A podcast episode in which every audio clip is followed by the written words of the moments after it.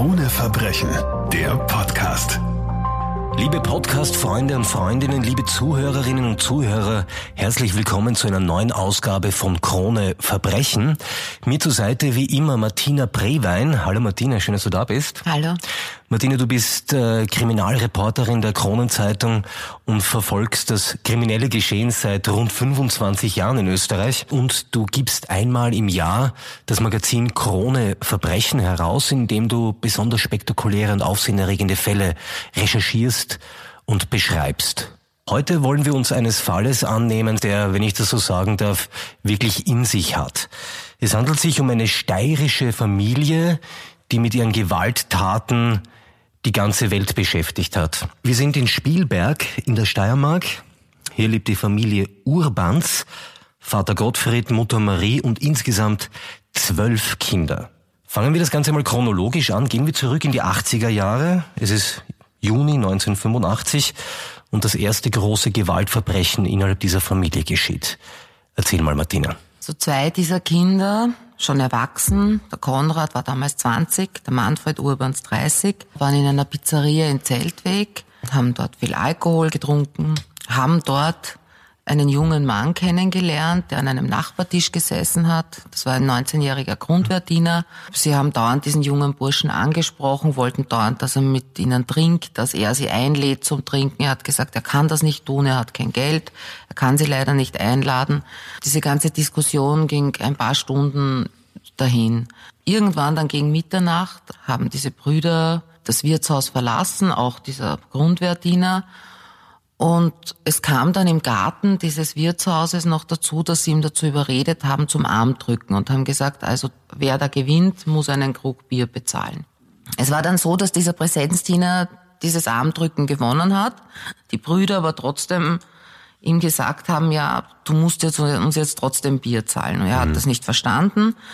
Und auf das hinauf haben sie ihn dann zu verfolgen begonnen. Er ist dann heim, also ist dann losgegangen, äh, sie haben ihn dann abgepasst auf einem Feldweg, haben ihn fürchterlich geschlagen, haben ihn gegen eine Holzwand gedrückt, haben ihn wirklich malträtiert. Mhm. Er ist dann schon am Boden gelegen, bewusstlos, und sie haben dann beschlossen, ihn zu töten. Haben dann Ziegelsteine geholt von einer nahegelegenen Baustelle und haben dann abwechselnd mit diesen Ziegelsteinen auf diesen Burschen eingeschlagen, bis er tot war. Diesen zwei Burschen diesem Brüderpaar wurde natürlich äh, der Prozess gemacht, äh, ein Jahr später, 1986. Sie wurden beide verurteilt. Ein Bursche zu lebenslanger Haft, der andere zu nicht ganz so langer Haft, glaube ich. Zu 20 Jahren Haft, also der 20-Jährige zu 20-Jährigen und der andere zu lebenslanger Haft. Das wird nicht die einzige Gewalttat sein, die es innerhalb dieser Familie Urbans gibt. Wir gehen jetzt nur wenige Jahre weiter nach vor. Wir sind jetzt im Jahre 1989 und das ist eine besonders arge Geschichte, wenn ich das so sagen darf. Es ist die Geschichte von Gottfried und Hermine. Ein weiteres Geschwisterpaar aus dieser Familie, die, wie man später herausfand, schon seit ihrer frühesten Jugend miteinander ein sexuelles Verhältnis mhm. hatten. Sie haben dann bei Einvernahmen später eben gesagt, sie waren einfach verrückt nacheinander. Mhm. Sie haben einander unendlich geliebt und sie haben miteinander Sex gehabt, wann immer und wo sie wollten. Neben der Familie, das hat angeblich, die Familie hat dann immer behauptet, sie hat es nicht gewusst, aber sie haben gesagt, also es wusste natürlich jeder. Sie haben sich auch geschlagen, also es war eine sehr gewaltreiche Beziehung zwischen diesen beiden, ja. 1986 hat die Frau, sie war damals 29, von ihrem Bruder, der war um fünf Jahre älter als sie, ein Kind geboren.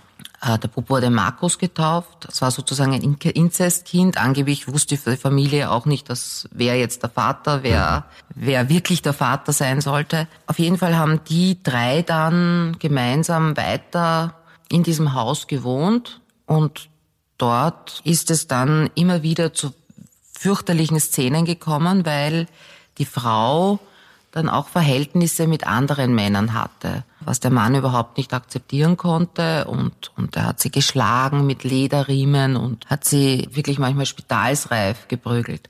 Sie ist dann abermals schwanger geworden, allerdings nicht von ihm, sondern von quasi einem Seitensprung und hat 1988 ein weiteres Baby zur Welt gebracht, den Mario. Dann haben die sozusagen zu viert in dieser in diesem Zimmer gewohnt. Und dann begann der richtige Horror. Also, es, also die Mutter hat dann gesagt, ja, sie liebt diesen Balk ohnehin nicht, hat sie ihrem Bruder mhm. gegenüber gesagt, weil er ja nicht von ihm ist. Er hat das Kind dauernd misshandelt, auf massivste Art und Weise. Zum Countdown sozusagen ist es dann gekommen am Weihnachtsabend 1989. Da hat er so lange auf dieses Kind eingeschlagen, bis es nur mehr noch röchelnd am Boden gelegen ist. Dann haben er und seine Schwester und Geliebte haben dieses Kind dann in eine Reisetasche gepackt, sind damit zu einem Auto gegangen, sind damit zur Mur gefahren und haben dort dann das lebendige Kind, haben dann in diese Reisetasche noch äh, Ziegelsteine gegeben, damit das eben sehr beschwert ist und haben dann den Zip zugemacht und haben das Kind in die Mur geworfen und es ist dort elendiglich ertrunken. Das tote Kind wurde natürlich gefunden. Es kommt wieder einmal zu einem Prozess in der Familie Urbans. Der Vater dieses Kuckuckskindes äh, bekommt lebenslange Haft. Die Mutter muss nur wenige Jahre in Haft. 13 Jahre. 13 Jahre. Lass uns jetzt noch einmal nach Spielberg zurückgehen in die Steiermark, an diesen Ort, zu diesem unteren Hangweg 14, wo diese drei Häuser stehen. Vater und Mutter leben dort mit insgesamt zwölf Kindern. Wie schaut das alles aus vor Ort? Also es waren drei eng aneinander gebaute Häuser, wo eben diese Großfamilie gelebt hat. Die Kinder, das berichten noch heute ältere Nachbarn, waren schon von Jugend an sehr auffällig, auch die Eltern.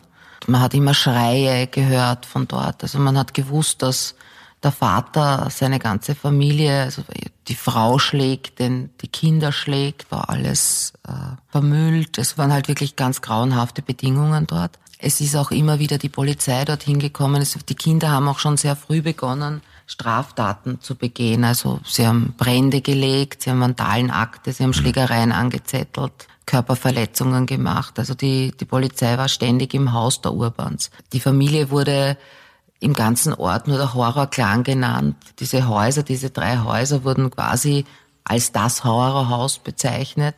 Es war auch oft eben, wie gesagt, die, die Polizei vor Ort hat versucht, auch dort zu sprechen mit den, mit den Eltern, mit den Kindern. Wenn die Polizisten dorthin gekommen sind, das haben eben noch alte Gendarmeriebeamte, die damals im Dienst noch waren, erzählt, hat sich immer das gleiche Bild geboten. Also der Vater ist irgendwo auf einer Bank gesessen, die Mutter neben ihm. Sie haben sich in Wahrheit über die Kriminalbeamten lustig gemacht.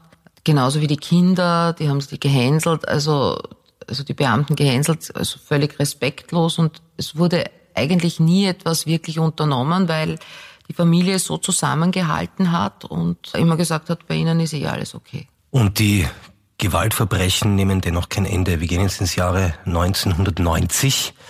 Der Vater der Familie, Gottfried, ist in den 80er Jahren gestorben. Mutter Maria hat mittlerweile einen Lebensgefährten.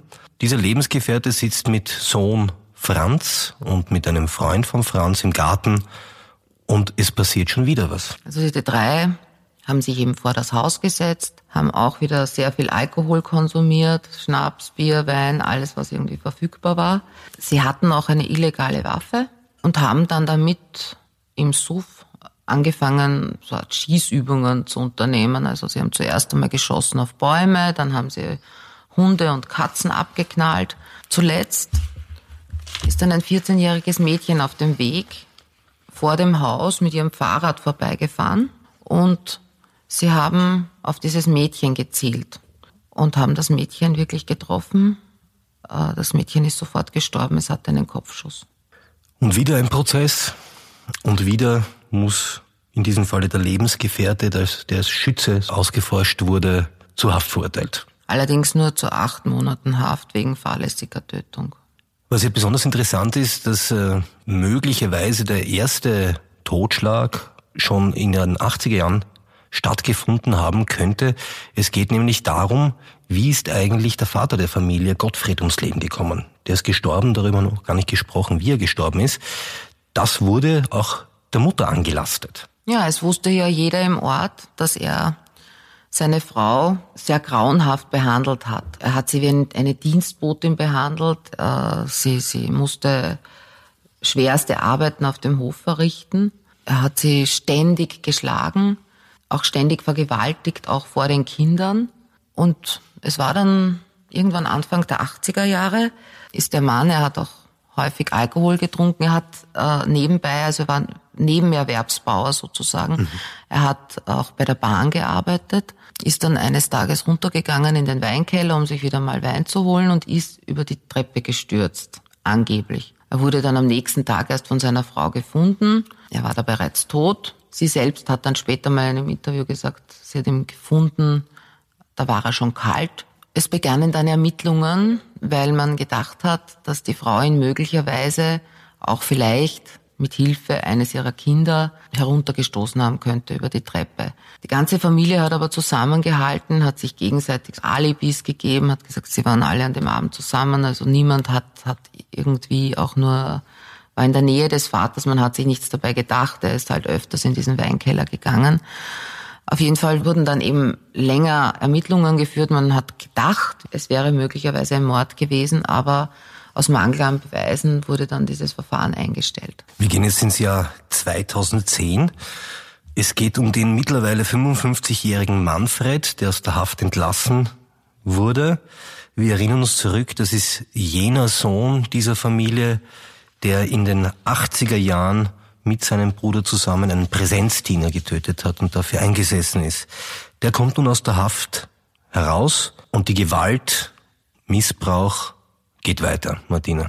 Ja, er ist dann wieder eingezogen, eben auf den unteren Hangweg 14, hat dort mit seiner Mutter gelebt. Es war dann nur noch in diesem Haus, hat dann noch gelebt ein junger Mann namens Helmut, der Sohn einer Urbanstochter, hm. die mit einem Bankräuber äh, liiert gewesen ist. Also er war auch der Sohn eines Bankräubers.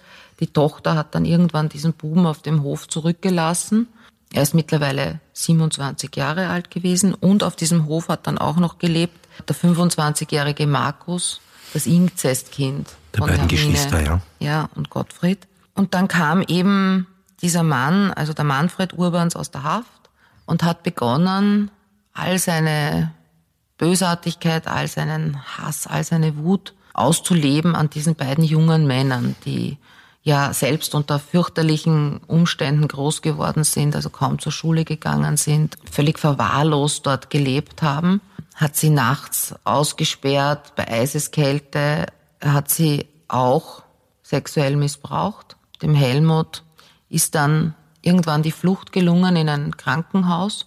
Dadurch ist dieser Fall dann aufgekommen und der Manfred Urbans wurde halt wieder verhaftet über dieser ganzen Gewalt, diesem ganzen Missbrauch, all diese Morde, die geschehen sind, über all dem steht die Mutter Maria. Und du hast mit der Maria im Jahr 2010 ein großes Interview geführt. Kannst du ein bisschen erzählen, wie die Mutter auf dich gewirkt hat? Was hast du mit ihr besprochen? Also sie war damals körperlich bereits in einem sehr schlechten Zustand. Sie hatte Herzprobleme, sie hatte mit den Knochen Probleme, also sie konnte sich nicht mehr besonders gut bewegen. Allerdings war sie geistig noch voll da. Mhm.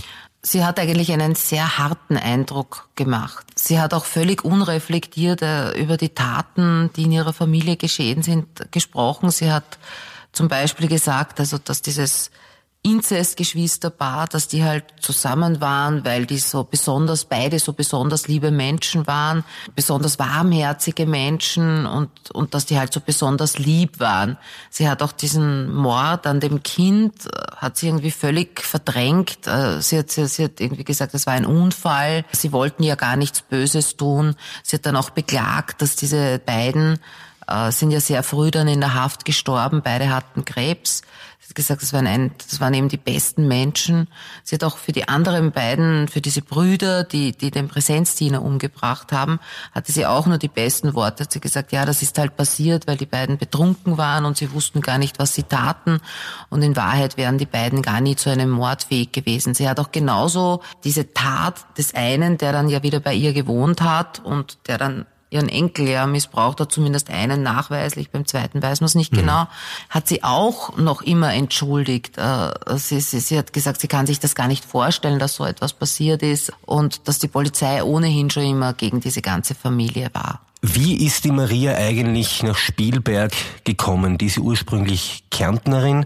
Was hat sie dir erzählt? Wie ist ihre persönliche Geschichte eigentlich? Sie ist auf einem Bergbauernhof aufgewachsen, auf einem sehr abgelegenen Bergbauernhof. Mhm. Äh, mit vielen Geschwistern. Sie war das älteste Mädchen. Sie durfte nur selten zur Schule gehen. Sie war hauptsächlich eigentlich von ihren Eltern dazu eingeteilt, dass sie die Großeltern versorgt, die damals schon bettlägerig waren und halt die jüngeren Geschwister versorgt. Sie war eigentlich eher ungebildet, hat sehr zurückgezogen eben auf diesem Bergbauernhof gelebt und der Gottfried Urbans, da zu seiner Geschichte muss man sagen, er ist auf dem unteren Hangweg 14 groß geworden, auch mit vielen Geschwistern. Es war dort, also seine Eltern hatten dort einen kleinen Bauernhof eben. Alle Geschwister von ihm sind davon verschwunden, wollten nur noch weg. Nachdem dann die Eltern gestorben sind, hat er diesen Hof übernommen und hat dann eine Frau gesucht, die ihm hilft bei der Bewirtschaftung dieses Hofs und die halt ordentlich zupacken kann. Er hat dann in der näheren Umgebung niemanden gefunden, ist dann irgendwann bis nach Kärnten gekommen und hat da eben dann diese Maria gefunden. Ist dann zu dem Vater hin, hat gesagt, ja, ob er sie noch weiter braucht, weil ansonsten nimmt er sie mit und heiratet sie. Der Vater hat dann den Erzählungen der Maria zufolge zu ihr gesagt, ja, den heiratest du, du bekommst eh keinen besseren, weil wer soll dich denn sonst überhaupt heiraten? Also ist sie dann nicht aus Liebe oder Verbundenheit oder Freundschaft, sondern einfach aus absurden Gründen mit ihm dann mitgegangen. Das sind Dinge, die wir uns heute vielleicht nicht mehr vorstellen können, aber das war halt wahrscheinlich früher so ist er mit ihm mitgegangen, hat dann dort auf diesem Hof wirklich sehr, sehr viel gearbeitet, hat, hat die Tiere versorgt. Er hat ja nebenbei bei der Bahn gearbeitet und wurde von ihm insgesamt 20 Mal schwanger. Während dieses Haus, also sie hat gesagt, es war, wie sie dort hingekommen ist, war das eine kleine Holzhütte. Sie haben dann nach und nach, je größer die Familie geworden ist, wurde dann, wurde dann sozusagen das erste Haus und dann gleich daran das zweite und dann das dritte gebaut. Und während die Maria so schwer arbeitet, muss man sich das wirklich vergegenwärtigen. Diese Frau war 20 Mal schwanger. Was ist mit den anderen Kindern passiert, Martina? Drei Kinder hat sie durch Abort verloren. Sie hat gesagt dann im Interview, das war deshalb, weil ich in meinem Zustand, also wenn sie schwanger war, mhm. auch Zementsäcke schleppen musste. Zwei Babys starben schon kurz nach der Geburt an mysteriösen Infekten, wie sie sagte. Ein weiteres ein Pup an einem Darmverschluss. Ein Mädchen, die war schon acht Jahre alt, ertrank dann in einem Badeteich. Also wurden insgesamt fünf Töchter und acht Söhne am unteren Hangweg groß. Du hast ja im Zuge deiner Recherchen natürlich auch wieder mit Experten und Expertinnen äh, über diesen Fall gesprochen. Diese Recherchen übrigens immer nachzulesen in der Ausgabe Krone Verbrechen, ein Magazin, das du herausgibst, das einmal pro Jahr erscheint, Martina. Und natürlich stellt sich die Frage, wie kann es sein, dass innerhalb seiner großen Familie dermaßen viel Gewalt, dermaßen viel Missbrauch, dermaßen viel Mord und Totschlag geschieht. Und das mündet in dieser Frage, gibt es sowas wie ein Mördergen? Also gibt es etwas, das man vererben kann, dass man sozusagen zum Mörder wird? Was sagen Experten dazu? Also das ist eine Frage, die ja Wissenschaftler schon seit langem beschäftigt es war auch so, dass diese Familie Urbans wirklich weltweit für Schlagzeilen gesorgt hat, dass sich auch amerikanische Wissenschaftler für diese Familie interessiert mhm. haben, versucht sogar haben, auch einmal die Gehirne zu bekommen. Das ist allerdings gescheitert. Es sagen halt alle anerkannten Psychiater, dass es so etwas wie ein Mördergehen nicht gibt. Es gibt aber sehr wohl Menschen, die disponiert sind, dass sie sagen wir mal, psychisch auffällig sind und, und vielleicht von Grund auf ein bisschen weniger Empathie haben als andere Menschen. Allerdings, wenn diese Menschen unter, unter guten Voraussetzungen aufwachsen, kann das völlig ausgemerzt werden. Wenn dann aber natürlich hinzukommt, äh, dass sie unter schrecklichen Bedingungen aufwachsen, dann wird das extrem gefördert, dass sie natürlich wirklich überhaupt keine Empathie, keine Empathie entwickeln können. Und es ist eigentlich immer der hauptsächliche Grund, wenn Menschen vollkommen gefühllos sind, fürchterliche Taten begehen, dann kann man in fast allen diesen Verbrechergeschichten, Lebensgeschichten dieser Verbrecher nachverfolgen, dass sie meistens unter fürchterlichen Umständen groß geworden sind. Das Empathiezentrum im Gehirn, man kann das vergleichen mit einem Muskel. Und wenn dieser, wenn ein Muskel nie trainiert wird, dann wird er verkümmern. Und genauso ist es auch beim Empathiezentrum wenn ich eben niemals Liebe bekomme oder unter oder fürsorglich behandelt werde, sondern von Kindheit an geschlagen werde, möglicherweise sogar sexuell missbraucht werde. Also wenn ich nie lerne, mich nach moralischen Grundsätzen zu richten oder wenn Moral sozusagen nicht existiert in meinem Umfeld, dann wird ein Mensch eben am Ende selbst keine Moral haben. Also um das grob zusammenzufassen, Gewalt fördert Gewalt. Wenn eine gewisse Grunddisposition da ist und ich in einem gewalttätigen Haushalt aufwachse und das soziale Umfeld eben so ist, dass Gewalt an der Tagesordnung steht, ist die Chance, dass ich selber zu einem Gewalttäter werde, sehr, sehr groß. Ja, und sie ist auch groß, wenn auch keine Grunddisposition da ist. Ja. Noch einmal kurz zu dem Interview, das du mit Mutter Maria geführt hast. Hat sie eigentlich eine Erklärung dafür, warum es dermaßen gewalttätig zugegangen ist innerhalb der Familie Urbans? Sie hat sich irgendwie schon auch selbst die Schuld ein bisschen daran gegeben, allerdings natürlich aus absurden Gründen.